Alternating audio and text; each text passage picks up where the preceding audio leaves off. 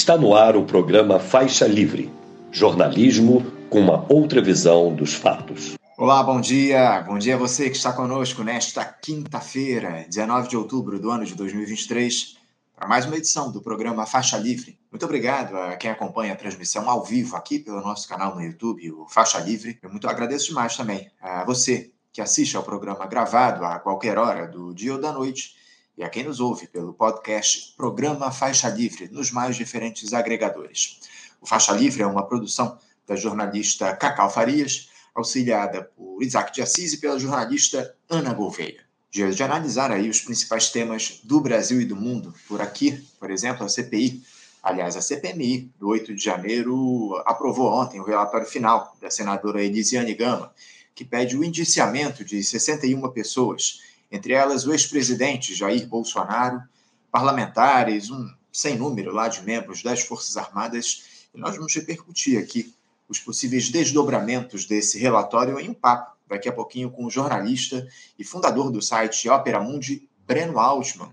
Ele também vai comentar aquele horror do conflito entre israelenses e palestinos lá, aliás, entre Israel e o Hamas no Oriente Médio. Breno, que lamentavelmente sofreu ameaças aí nos últimos dias pela defesa intransigente que ele faz do povo palestino, de sionistas aí que destilam ódio, em especial nas redes sociais. Ele vai nos explicar o que é o sionismo e como essa corrente político-ideológica pode influenciar a percepção das pessoas em relação ao povo judeu. Uma entrevista imperdível. Fica aí para acompanhar. Aproveitando essa conclusão da CPMI e o comprometimento de militares lá na comissão parlamentar, nós trataremos do tema aqui das Forças Armadas, traremos ele à discussão no programa em um papo com a historiadora, doutoranda em História na Universidade Federal de Minas Gerais e coautora do livro Imorais e Ilegais, Autoritarismo, Interferência Política e Corrupção dos Militares na História do, país, do Brasil, a Carla Teixeira. Vamos aproveitar para avaliar também esse desaparecimento de 21 metralhadoras de um quartel do Exército lá em Barueri, na Grande São Paulo, na última semana. Um episódio para lá de suspeito e que evidencia a falta de compromisso, ou, por que não dizer, o acumpliciamento de militares com, com, com crime organizado, até porque esse armamento teria sido oferecido à principal facção criminosa aqui do Rio de Janeiro nos últimos dias, pelo preço de 180 mil reais por cada fuzil, de acordo com as investigações da polícia. Enfim, essa é uma outra entrevista importantíssima, já já, aqui no programa. Diante dessa efervescência produzida pela guerra entre Israel e o Hamas, o restante do noticiário internacional ele acabou ficando um, um pouco de lado, digamos assim, mas no próximo domingo teremos o primeiro turno das eleições presidenciais da Argentina e a análise desse pleito, a ameaça da vitória do candidato de direita, o Javier, aliás, de extrema direita, né, o Javier Milei, é, nesse, nessa eleição ficará a cargo do professor de Relações Internacionais na Universidade do Vale do Itajaí, a Univale, Daniel Corrêa da Silva.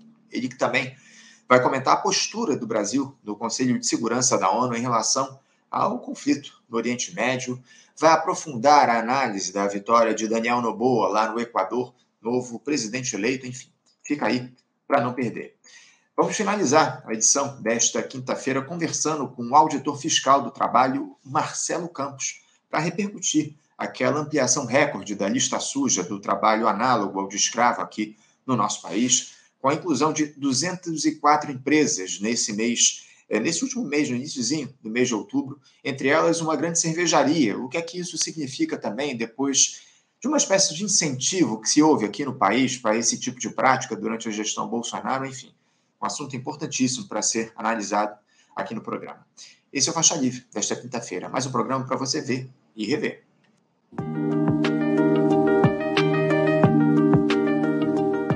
Bom, gente, a gente, nós vamos conversar aqui abrindo a edição de hoje com a historiadora doutoranda em História na Universidade Federal de Minas Gerais, a UFMG, e coautora do livro Imorais e Ilegais, Autoritarismo e, e, Autoritarismo, Interferência Política e Corrupção dos Militares na História do Brasil, a Carla Teixeira. Carla Teixeira, bom dia. Bom dia, Anderson. Bom dia a todo mundo que acompanha o Faixa Livre. Agradeço o convite, uma alegria estar aqui com vocês.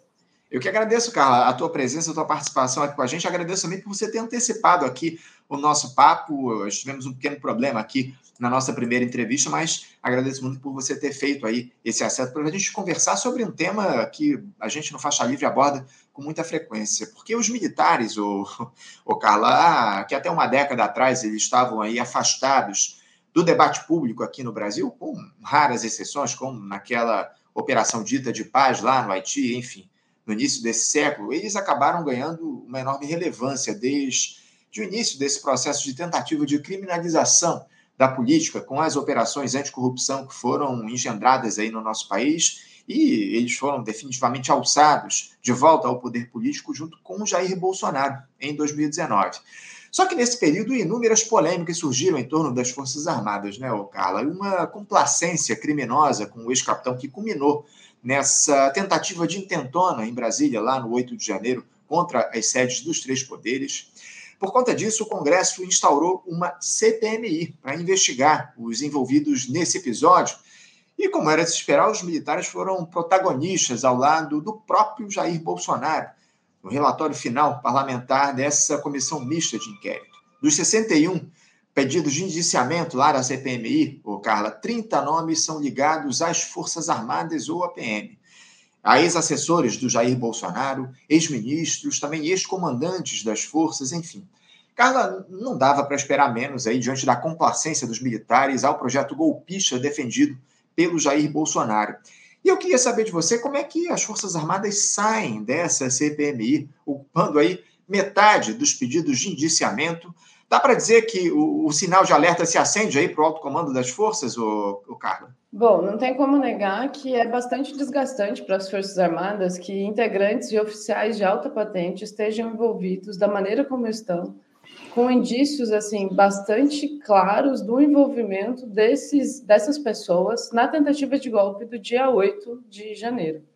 A gente já sabia desde o governo Bolsonaro o papel que algumas figuras, como por exemplo o general Braga Neto, próprio Augusto Heleno, Luiz Eduardo Ramos, eles tiveram não só na sustentação do governo, mas também dentro da articulação com as forças políticas e com as forças populares também. A gente não pode negar que há uma adesão popular, ainda que mínima que seja, a essas tentativas de golpe. O que eu vejo, Anderson, é, e, e, acho que isso vai ficando mais claro a cada dia, é uma tentativa de acomodação do governo Lula com as Forças Armadas, tentando distensionar um cenário que está bastante desgastado, e já vem desgastado por conta de tudo o que aconteceu nos últimos anos é, durante o governo Bolsonaro. E essa tentativa de distensionamento ela vem a partir de uma, vou dizer assim, tentar colocar panos quentes numa situação que está bastante delicada. E aí vem a ideia de é, vamos responsabilizar os integrantes que se envolveram nesses atos, mas a, a gente não tem é, a instituição, por exemplo, sendo responsabilizada por todas as vezes em que esses integrantes a utilizaram para pressionar os demais poderes constitucionais. A gente teve isso durante as eleições, o próprio Braga Neto dizendo que se não tivesse voto impresso, não teria eleição. Enfim, é, não há como negar que as Forças Armadas, especialmente o Exército, foram utilizados durante o governo Bolsonaro para benefício dos grupos políticos que ali estavam. Desde a pandemia, quando a gente teve um general da Ativa comandando o Ministério da Saúde, os próprios laboratórios do Exército produzindo e distribuindo cloroquina pelo Brasil, até depois no processo eleitoral, quando vai ficando claro essa minuta golpista, as reuniões com o hacker dentro do Palácio do Planalto, dentro do Ministério da Defesa, enfim. Há, há, verdades que ficaram difíceis de serem negadas, e eu acho que esse é o grande desafio hoje.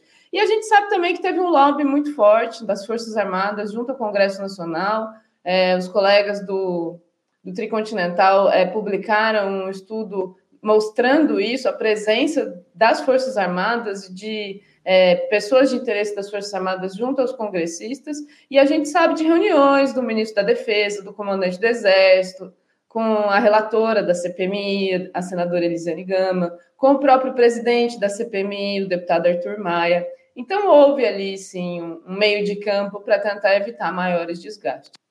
É, e um desgaste maior que acabou, de alguma forma ou de outra, sendo evitado, né? Porque essas reuniões aí fizeram justamente nesse sentido, para tentar reduzir aí o número de militares é, que seriam indiciados ou teriam pedido de indiciamento a partir da CPMI lá do, do 8 de janeiro. Enfim, é muito importante a gente trazer essa, essa discussão. Agora, o, o Carlos, justamente nesse sentido, como é que você tem visto é, no pós-bolsonarismo essa, essa relação das Forças Armadas com, com a política aqui no nosso país? Pós-bolsonarismo, que eu quero dizer, evidentemente, é a partir da derrota do Jair Bolsonaro nas urnas, porque o bolsonarismo, a ideia do bolsonarismo, ela continua na nossa sociedade. Dificilmente, ou vai demorar bastante tempo, pelo menos na minha avaliação, para a gente derrotar de fato o bolsonarismo. Mas como é que você vê hoje é, essa influência dos militares ou essa relação deles com a política? Como é que o governo Lula ele tem lidado com essa influência? Eu, eu tenho dito aqui que eu vejo muita complacência em relação ao presidente da República no que diz respeito aos militares. Né? Depois daquele 8 de janeiro, muito pouco foi feito Claro que o Lula trocou lá o comandante do Exército, né? É, tirou lá o comandante que estava na, naquele momento e, enfim, houve mudanças aí em relação às Forças Armadas. A grande questão, o, o Carla, é que no alto comando é, pouquíssimas mudanças foram feitas. Né? O Lula poderia ter indicado um comandante do Exército que fizesse com que um sem número de outros oficiais fossem mandados para reserva, algo que o Lula, de uma forma ou de outra, se absteve de fazer. Ele colocou lá um militar que estava no, no, topo da carreira, na, um, um, dos, um dos próximos ali do topo da carreira, se não me engano, o terceiro ou quarto na lista é, dos, dos comandantes aí, dos possíveis comandantes do Exército, mas uh, essa ideia, ou algo que o, o Gustavo Petro acabou fazendo lá na, na Colômbia, por exemplo, de indicar um oficial é, de que estava fora aí dessa, dessa lista de uma espécie de lista tríplice aí que há para indicação do, do, novo comandante, poderia ter mandado aí um sem número de militares para reserva. Por que, que o Lula se absteve de fazer essa mudança mais profunda no comando das Forças Armadas? E outra, como é que você vê essa relação hoje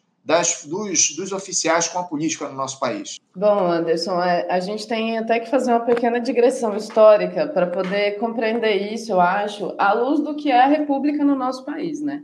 A República ela foi fundada a partir de um golpe dos militares no final do século XIX, em que o exército tomou a frente e mantendo-se até em oposição à Marinha, por exemplo, que manteve-se monarquista naquele momento. A gente teve, a partir de então, uma presença maciça ao longo da história republicana de militares nas decisões políticas. E é interessante porque quando a gente vai analisar, por exemplo, os processos golpistas ao longo da República, a gente percebe que não são apenas os militares que se colocam na política. Muitas vezes a direita, os civis que compõem o grupo político da direita, tentando evitar o avanço das demandas populares e mesmo da participação, da ampliação da cidadania no nosso país, convocam, acendem as chamas dos quartéis para que haja essa intervenção, é, essa presença tão constante de militares na vida política do nosso país. É, a gente tem que lembrar que a saída da ditadura militar ela foi uma saída acomodada, negociada, que não gerou ônus para os militares. Então, assim, os crimes cometidos mantiveram-se impunes. É, houve na República, na nova República, sob a Constituição de 88, a manutenção de uma série de privilégios dos militares em relação aos civis, é, uma série de é, liberdades de atuação, por exemplo, eles têm a própria educação, eles têm a própria inteligência, eles têm a própria previdência, eles têm, é, enfim, é, particularidades no modo de se relacionar com a coisa pública em relação aos próprios civis. Há uma narrativa que foi muito corrente na imprensa, principalmente durante o governo Bolsonaro, como se o Bolsonaro estivesse utilizando as Forças Armadas para se manter no poder. E a gente sabe muito bem, o Faixa Livre, inclusive, cumpriu um papel muito importante trazendo pessoas para falar a respeito desse tema, que foi exatamente o contrário. O que a gente viu foram as Forças Armadas utilizando Bolsonaro para voltar ao poder. E a gente precisa lembrar que boa parte desses oficiais que acompanharam o governo Bolsonaro foram oficiais que entraram para as Forças Armadas lá na Academia Militar das Agulhas Negras ainda nos anos 70, durante a ditadura militar. Então, assim, eles aprenderam com, com os ditadores, né? Como se faz essa manutenção é, dessa presença na política nacional. Nesse sentido, a gente percebe o quanto a anistia de 1979 fez mal, porque cria uma sensação de impunidade. Ou seja, você pode ser ministro da Saúde, evitar a compra de vacina no meio de uma pandemia, é, deixar o presidente da República fazer campanha e boicotar qualquer ação de contenção, que não vai dar nada, né? E a gente sabe muito bem que a nossa legislação é frouxa o suficiente para, ainda que se der alguma coisa, por exemplo, vamos pensar, qualquer um desses militares indiciados aí pelo relatório da CPMI, é, que, enfim, sofreram essa sugestão de indiciamento. Se eles forem para o barro, que é a expressão utilizada para quem perde a sua patente, para quem perde o seu cargo dentro do Exército, a família vai manter o salário, enfim. Então, o crime compensa para essas pessoas. E nesse sentido, a gente percebe que o que houve do, do final do ano passado para cá foi um enorme desgaste da imagem das Forças Armadas junto à população brasileira. A gente está falando, quando eu, eu falo das Forças Armadas, da instituição que mais gozava da confiança do brasileiro até então, muito mais do que a presidência da República, mais do que o Correios, gente. E não consta que o Correios tenha matado qualquer pessoa. Então, assim, a gente percebe esse essa queda na confiança. Acho que teve uma pesquisa da Datafolha de, de alguns, acho que do mês passado, ou mês retrasado, que mostrava isso, que o índice de confiança das Forças Armadas caiu de 45% em 2019 para 34% esse ano. E isso parece pouco, né? Mas quando a gente vai olhar todo o desgaste causado por conta da, da, dessas licitações que vieram a público de compra de Viagra, prótese peniana, leite condensado, uísque, não sei o quê, tudo isso vai criando um desgaste, vai corroendo essa imagem de probidade que os militares têm e foram cultivando ao longo do tempo, que se traduz numa superioridade moral em relação aos civis. A gente está falando disso, né? É como se os fardados eles fossem uma instância, é, seres elevados, superiores, incorruptíveis, que em momentos de problema vêm salvar os civis, que são corruptos, que não sabem fazer política. E quando a gente vai analisar a história da República no Brasil, a gente percebe, na verdade, que é quando os militares estão no poder que a gente vive contextos de crise econômica, de crise social, de dificuldade de desenvolvimento, concentração de renda, os casos de corrupção na ditadura, eles são notáveis, a gente tem um monte de estudos já hoje que mostram a maneira como isso era uma, uma prática corriqueira durante a ditadura militar. Então, assim, é, essa, esses, todos esses aspectos vão revelando esse lugar das Forças Armadas na política nacional. Agora, quanto à presença nesse pós-Bolsonaro, é importante dizer que o 8 de janeiro foi, assim, é, o ato final do pessoal que disputa o campeonato mundial de tiro no pé. Eu não sei o que, que eles estavam achando que eles iam conseguir invadindo a sede dos três poderes com 5 mil pessoas, sem nenhuma adesão no restante do país, sem combinar com nenhuma outra instituição. A gente sabe muito bem que nesse país você não dá golpe sem combinar com o Congresso, sem combinar com a imprensa, sem combinar com os Estados Unidos. Uhum. São muitos atores que você tem que mobilizar para fazer um processo de ruptura institucional funcionar é, e ser institucionalizado. A gente sabe disso. O golpe de 2016 teve essa preocupação de ser um golpe institucionalizado. Ele passou por um rito no Congresso Nacional teve todo o processo de convencimento na imprensa. A gente teve demais instituições, é, as próprias Forças Armadas endossando aquilo. Agora, nesse momento pós-Bolsonaro, em que houve esse desgaste, em que o próprio comandante do Exército, general, à época do dia 8, o general Júlio César Arruda, também saiu muito desgastado por proteger oficiais que estavam claramente envolvidos no que aconteceu no dia 8 de janeiro, tem uma uma palestra, Anderson e, e, ouvintes. Acho que foi alguns dias depois do 8 de janeiro em que o próprio general Tomás, à época comandante militar do Sudeste, ele proferiu para oficiais de alta patente ali daquela região, em que ele dizia que ele apoiava todas as ações do, do comandante Júlio César, que ele também não permitiria que a polícia entrasse ali no acampamento e prendesse as pessoas na noite do dia 8, mas que ele entendia que era importante preservar as Forças Armadas. Ele fazia o, o, general Tomás, né, ele fazia uma análise, por exemplo, do que aconteceria se houvesse um golpe no Brasil, das sanções que o Brasil sofreria, da maneira como a comunidade internacional rechaçaria essa tomada de poder violento, além da própria crise social, porque é difícil acreditar que uma eleição que mobilizou 100 milhões de eleitores da maneira como a eleição passada, num número inédito de mobilização. O presidente Lula conseguiu, é, a, a, até então inédita, é, é, o inédito patamar de 50 milhões de votos. É voto para caramba. Você não vai jogar tudo isso no lixo, assim, porque meia dúzia de militar decidiu. Então, o que eu percebo é que eles entraram no modo sobrevivência. Os militares estão no modo sobrevivência. Vamos agora é, entregar os anéis, manter os dedos, privilégios, o orçamento da defesa. Vamos não deixar ninguém mexer na nossa previdência, não ter nenhuma legislação que prejudique. Por que isso? A sociedade civil, por exemplo, poderia pressionar o Congresso Nacional para que aprovasse uma lei acabando com isso da, da manutenção do salário em caso de condenação. Uhum. Isso é imoral, a gente, para dizer o mínimo, assim. É, então, eu acho que há um risco. Só que o governo Lula, e aí, é, para fechar a questão, ele tem muitas frentes de, de, luta, né? As instituições brasileiras estavam muito desgastadas, as políticas públicas paralisadas. Então é difícil você combater a fome, voltar a fazer as estatais funcionarem, você retomar políticas públicas e enfrentar a questão da defesa. O que eu vejo é que o governo Lula ele quer buscar uma agenda positiva de desenvolvimento, de inclusão social, de retorno do emprego, de retorno do crescimento econômico, da estabilidade econômica que vai proporcionar uma melhora geral da vida da população. Então, essas questões da defesa, né, que são questões, como eu digo, do, do século passado, enfim, acabam ficando para um outro momento. Pode ser que isso custe um preço alto, viu, Anderson, no futuro. Pode ser que custe. Mas eu também compreendo que é uma opção política do governo, que não dá para você lutar e ganhar em todas as frentes. Né?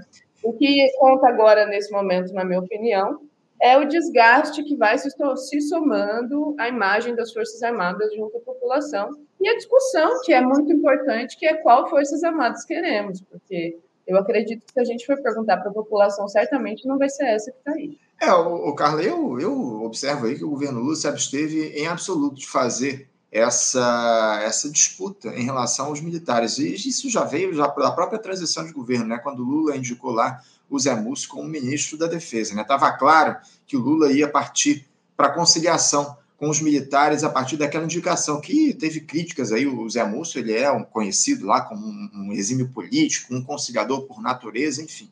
Estava claro que o Lula não ia é, se indispor em relação às Forças Armadas a partir dessa indicação do José Múcio, algo que a gente acabou confirmando depois lá do, do 8 de janeiro, quando o Lula deveria ter tomado uma atitude firme. E naquele momento, Carla, sinceramente, o Lula tinha lá capital político para fazer esse tipo de mudança. Né? Essa é a grande questão. Né? A partir daquela intentona, lá, ou tentativa de intentona lá em Brasília, é, o Lula acabou acumulando um capital político que qualquer tipo de decisão que ele tomasse mais é, enérgica, digamos assim, em relação, das forças, em relação às Forças Armadas, teria o apoio de amplas, amplos setores da sociedade brasileira. Mas o Lula acabou tentando ali, de uma forma ou de outra, conciliar algo que é da natureza do presidente da República. Não dá para negar isso. Né? O Lula, ao longo de toda a trajetória política dele, ele, bom, pelo menos desde que ele foi eleito para o seu primeiro mandato, ele se tornou, um, um, conciliador. E é algo que ele acabou adotando em relação às Forças Armadas também. Não dá para negar em relação a essa questão. Agora, o, o Carlos, eu também queria tratar do seguinte: por que, que figuras aí como o general Heleno, o tal do Braga Neto, né, esse Mauro Cid, o Almir Garnier, o Paulo Sérgio Nogueira, que foram ex-comandantes das Forças Armadas, por que essa turma foi tão baixa para atacar essa nossa mambembe democracia burguesa, Carla? Isso pode estar ligado a essa ideia do estabelecimento de um projeto de poder, como a gente teve representado naquele documento que foi lançado pelos militares, né, sem lá muito alarde, mas que a gente cobriu aqui com muita profundidade, aquele projeto de nação, o Brasil em 2035. O que, que de fato pensam os militares, ô Carla, a respeito do modelo de sociedade que deve ser adotado aqui no nosso país? É, muito boa pergunta. Esse projeto de Nação 2035, ele é muito revelador dessa, dessa imagem, dessa idealização que as Forças Armadas têm em relação ao restante da sociedade brasileira. A gente sabe muito bem que dentro do, dos quartéis, a organização ela funciona com base na hierarquia e na disciplina, então você não tem espaço para debate, você não tem espaço para crítica, isso é da própria natureza da organização militar. A gente percebe desde os primórdios da República, assim, dos primeiros momentos, em que o que é, fica muito claro é uma tentativa de impor ao restante da sociedade esse modo de organização. Então, é, é uma dificuldade muito grande, por exemplo, de aceitar a presença da população nas decisões políticas. A gente sabe que o golpe de 64 ele aconteceu para impedir que uma série de reformas sociais que eram demandadas pela população em larga escala no país daquele período fossem de fato efetivadas. Eu cito aqui a reforma agrária, a reforma política, que permitiria a elegibilidade e o voto de todos os cidadãos, a reforma urbana, enfim, a gente teve uma série de demandas de transformação social que, naquele momento, foram impedidas pelo golpe e pela ditadura militar que se instalou a partir dali. O que a gente vê hoje, eu acho que o que muda, é, Anderson, é, em relação a, aqueles militares lá da década de 60, esses que estão aí agora, é uma adesão incontestável ao neoliberalismo. Esse projeto de Nação Brasil 2035, ele é Estado nenhum para a população brasileira e todo o Estado para os militares, porque eles não abrem mão do soldo deles, da previdência social deles, dos direitos trabalhistas deles. É escandaloso, por exemplo, pensar que um militar da AMAN começa a contar o tempo da sua aposentadoria desde o ensino básico, quando ele tem 12, 13 anos, e a gente tem um pós-graduando com mais de 30 anos aí fazendo pós-doutorado que nunca recolheu previdência social. O que, que um militar tem de especial que um cientista não tem? Então, eu acho que isso mostra essa, essa organização e, e a, o poder que essas castas têm na sociedade. Porque quando a gente está falando das Forças Armadas, a gente está falando de gerações de pessoas. Vamos pensar o Etchegói, o Sérgio Etchegói. O, o pai dele participou da ditadura militar, o avô dele participou do golpe contra o Vargas em 54. Então, a gente está falando de gerações de famílias que, ao longo do tempo, atravessaram a República atuando do lado da direita, do lado do golpe, do impedimento da participação popular. É, essa questão do neoliberalismo ela fica clara também na adesão desses militares ao projeto do governo Bolsonaro. A gente sabe muito bem, Anderson, que a imprensa brasileira nunca fez uma pressão pelo impeachment do Bolsonaro da maneira como houve, por exemplo, pelo impeachment da presidente Dilma. Porque eu até brincava, né? Era uma oposição que a imprensa fazia de forma. Então, eles queriam parecer diferente do Bolsonaro, mas em termos de conteúdo, eles eram iguais, idênticos. As questões econômicas eram muito parecidas. A gente tinha uma divergência aqui ou ali na questão dos costumes, enfim. Mas em termos de agenda econômica, era idêntico, e por isso houve essa sustentação ao longo do tempo. E só que o que a gente percebeu é que enquanto a população é, civil lidava com, com o neoliberalismo, com essas políticas neoliberais, os militares mantiveram-se seguros a partir é, com a, o respaldo do Estado. Vou dar um exemplo da pandemia. Proporcionalmente, morreu muito menos militares do que pessoas da sociedade civil. A gente teve em Manaus, por exemplo, quando houve aquela crise de oxigênio. Nos hospitais militares haviam vagas, havia vagas, mas essas vagas não foram disponibilizadas para a população que estava sufocando lá nos hospitais é, de Manaus. Então, assim, isso é só um exemplo da maneira como esses militares eles vêm realmente eles se veem em, uma, em um lugar de superioridade em relação aos civis e também colocam-se é, numa posição em conteste é, apoiando o neoliberalismo no nosso país, que, se a gente for olhar bem, não tem respaldo é, na população. O próprio Jair Bolsonaro, na eleição passada, ele abriu mão de uma série de políticas neoliberais. As promessas que ele fez de campanha não era uma, uma agenda econômica neoliberal que ele implantaria. A proposta de você criar um auxílio é, para pessoas em situação é, de vulnerabilidade social, todos os auxílios sociais que ele criou às vésperas da eleição. Então, veja, a gente teve 100 milhões de pessoas no nosso país que votaram em dois projetos que não necessariamente eram neoliberais. Então, isso mostra a maneira como a força é essencial para a implementação dessas políticas no nosso país. Isso ajuda a entender, por exemplo, por que, houve o golpe de 2016. Agora, eu quero só fazer uma última observação. Me chama a atenção que os golpistas de 2022 estejam sendo punidos pelos golpistas de 2016. E aqui eu vou chamar a atenção do próprio Alexandre de Moraes, que só se tornou ministro porque o Temer era o presidente. Então, assim, aí eu vejo que até a direita se batendo, sabe? Porque a direita perdeu espaço para o Bolsonaro. O bolsonarismo foi um acidente, eles queriam eleger o Alckmin. E aí você vê o pulo do gato quando o Alckmin, de repente, é o vice-presidente da República hoje. O, o Bolsonaro foi a alternativa que surgiu aí diante da ausência de uma figura que se identificasse com a direita que tivesse viabilidade política naquele momento. Né? O, o Bolsonaro foi o, o, a alternativa ali de momento. O Alexandre de Moraes, a gente conhece bem a trajetória dele até ele chegar lá ao Ministério da Justiça do, do Michel Temer, né? foi secretário de Segurança lá em São Paulo, ordenou operações aí contra, das polícias contra professores, enfim, foi, foi uma tragédia né, a gestão do Alexandre de Moraes na Secretaria de Segurança lá em São Paulo. Só uma, coisa, hum. Anderson.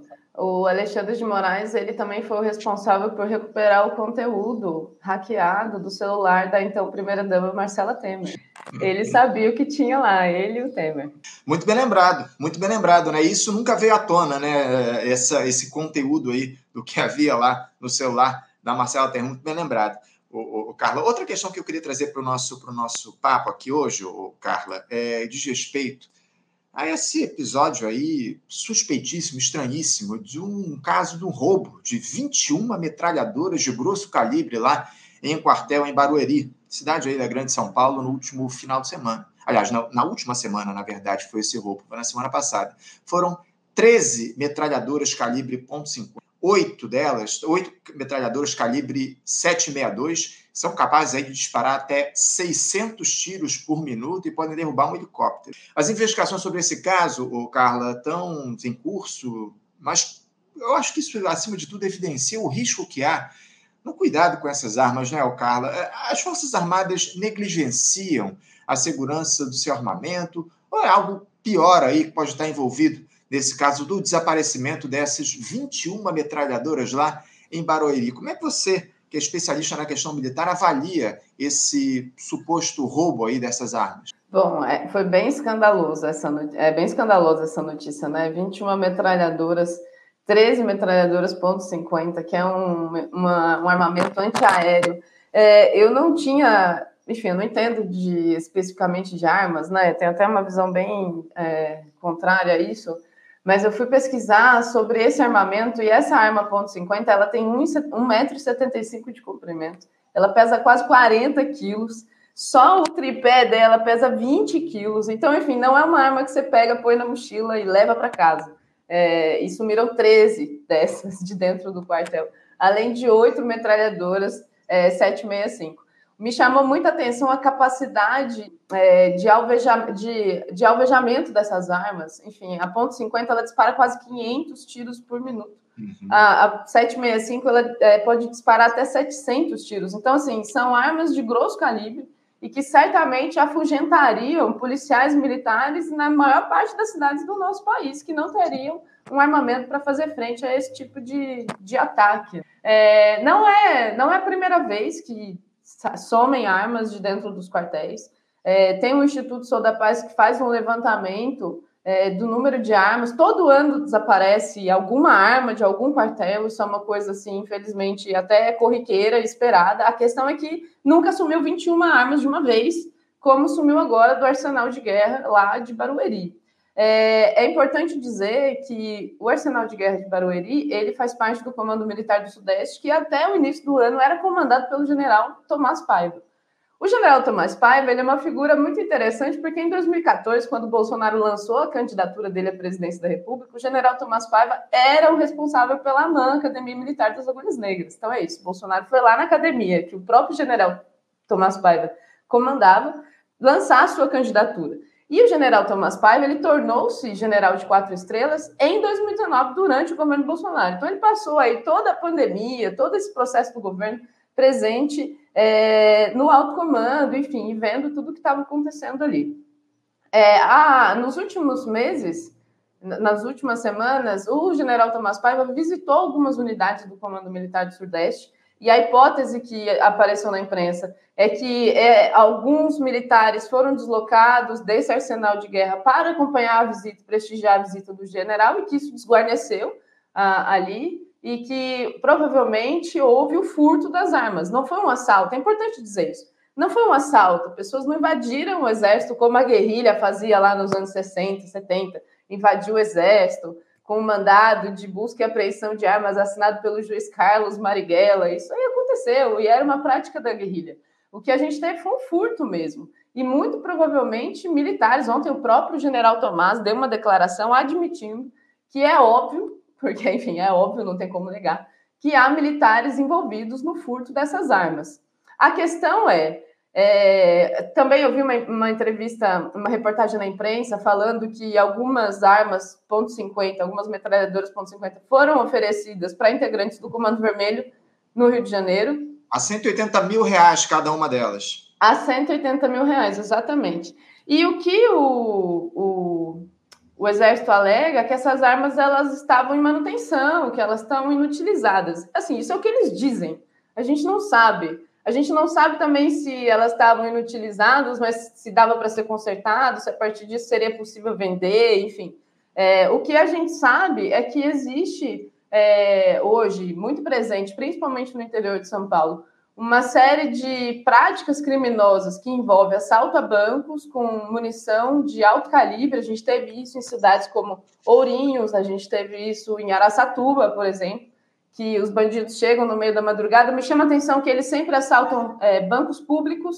Você não vê bancos privados sendo assaltados por esse, esse novo cangaço, como assim é chamado, né? É, mas é fato que isso é muito ruim para a imagem das Forças Armadas, porque não só revela que eles não têm controle e condições de proteger sua própria, o seu próprio armamento, enfim, a sua própria é, arsenal bélico, como também há integrantes envolvidos nisso. A, a hipótese de investigação que está sendo feita pelo próprio Exército, eles instalaram o inquérito é, policial militar, né? não fizeram um boletim de ocorrência.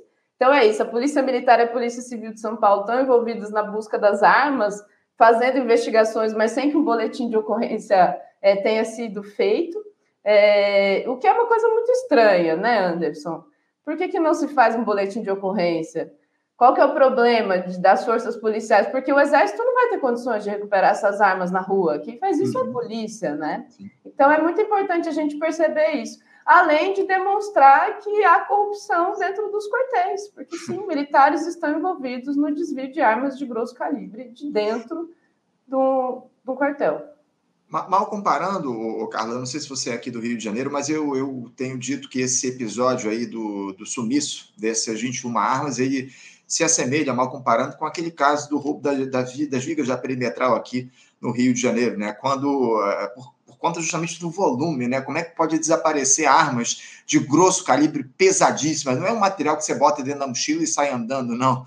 É, é todo um processo, toda uma, estrutura para que você consiga é, transportar todo esse armamento de altíssimo calibre, como você colocou, armas pesadíssimas, enfim, e de uma hora para outra simplesmente desaparecer. É, é, é estranhíssimo, para dizer o mínimo, mas o, o fato, o, o Carlos, é que é, as Forças Armadas elas não conseguem é, nem fazer o controle das nossas fronteiras, né, Carla? Essa é a grande questão. Armas entram aqui à torto e à direito de forma absolutamente ilegal, contrabandeadas, enfim. E agora chegamos a esse ponto de armas de grossíssimo calibre. Essas, essas, essas armas aí, essa ponto .50, ela atinge alvos até 6 quilômetros de distância. É uma arma de guerra, como a gente, como você bem observou ao longo da tua, da tua resposta. Mas o fato é esse, que infelizmente ah, os militares ao que parece, estão, ou parte né, dos militares estão aliados a essa lógica aí do crime organizado aqui no nosso país. Não, não há dúvidas em relação a isso a partir de episódios como esse que a gente vê aí, do desaparecimento de armas, sendo que elas foram oferecidas pelas investigações das, da polícia às organizações criminosas, a maior facção criminosa aqui no Rio de Janeiro, o Comando Vermelho. Carla, eu só posso te agradecer aqui pela tua presença no nosso programa, uma alegria contar com a tua participação. Eu acho que a gente vai ter outras oportunidades para conversar. Gostaria muito de tratar sobre temas mais leves com você, mas ao que parece a gente vai ter ainda muitas questões difíceis aí para tratar ao longo dos próximos tempos por conta desses desdobramentos em torno do golpismo que a gente observou no país, enfim.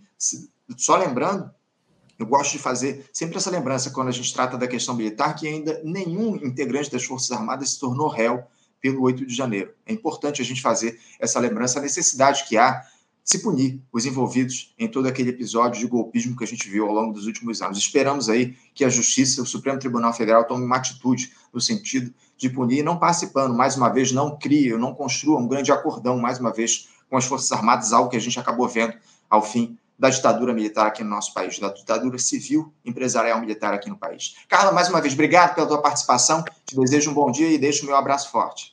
Eu que agradeço, Anderson. Eu queria só fazer duas últimas observações, isso que você falou a respeito da punição dos mentores intelectuais, né? Eu acho que o grande mérito da CPMI é apontar isso, as investigações até agora foram muito céleres e o Supremo Tribunal Federal já condenou uma série de pessoas que invadiram os prédios mas ainda não chegou nos peixes grandes, nos financiadores, nos militares que atuaram para tentar institucionalizar esse golpe. E o segundo é que o Bruno Paes Manso, naquele livro dele, A República das Milícias, ele trata muito bem dessa relação, por exemplo, da ditadura militar com a contravenção no Rio de Janeiro. Então, essa relação dos militares com a contravenção não é uma coisa nova, não começou agora. E se a gente for procurar, tem um fio aí que vai bem, é, bem lá atrás da história de autoritarismo das forças de segurança das Forças Armadas do nosso país. Bom, dito isso, eu... pode falar? Não, é, nós entrevistamos aqui, inclusive, o Bruno Paes Manso recentemente Sim. aqui no programa. Ele lançou um novo livro né, que dialoga com essa lógica do, do militarismo com a religião aqui no nosso país. A gente lançou, é, é, a gente fez o lançamento desse livro aqui no programa. O Bruno faz um diálogo importantíssimo a respeito dessa questão militar aqui no país, Carmen. É isso, Anderson. É muito bom. Eu acompanho sempre o Faixa Livre, então é uma alegria enorme estar aqui. Muito obrigada e a gente se vê na próxima. Um grande abraço em todo mundo que acompanha aqui os nossos ouvintes. Um grande abraço. É isso. Obrigado pela participação e pela audiência de sempre. Um abraço para você, Carla. Até a próxima. Tchau, tchau. Conversamos aqui com Carla Teixeira. Carla Teixeira, que é historiadora, doutoranda em História na Universidade Federal de Minas Gerais e coautora, como eu disse aqui, do livro Imorais e Ilegais: Autoritarismo, Interferência Política e Corrupção dos Militares na História do Brasil. Um papo importantíssimo que a gente teve aqui com a Carla a respeito da questão militar no nosso programa. Você, ouvinte do Faixa Livre, pode ajudar a mantê-lo no ar. Faça sua contribuição diretamente na conta do Banco Itaú, agência 6157, conta corrente 99360, dígito 8. Esta conta encontra-se em nome do Sindicato dos Professores do Município do Rio de Janeiro e região, o Simpro Rio, uma das nossas entidades patrocinadoras, mas seus recursos são destinados exclusivamente para o financiamento do nosso programa. Você pode fazer sua doação de qualquer valor, utilizando também a nossa chave Pix, que é ouvinte@programafaixalivre.com.br. Sua contribuição é fundamental para a manutenção desta trincheira progressista no ar.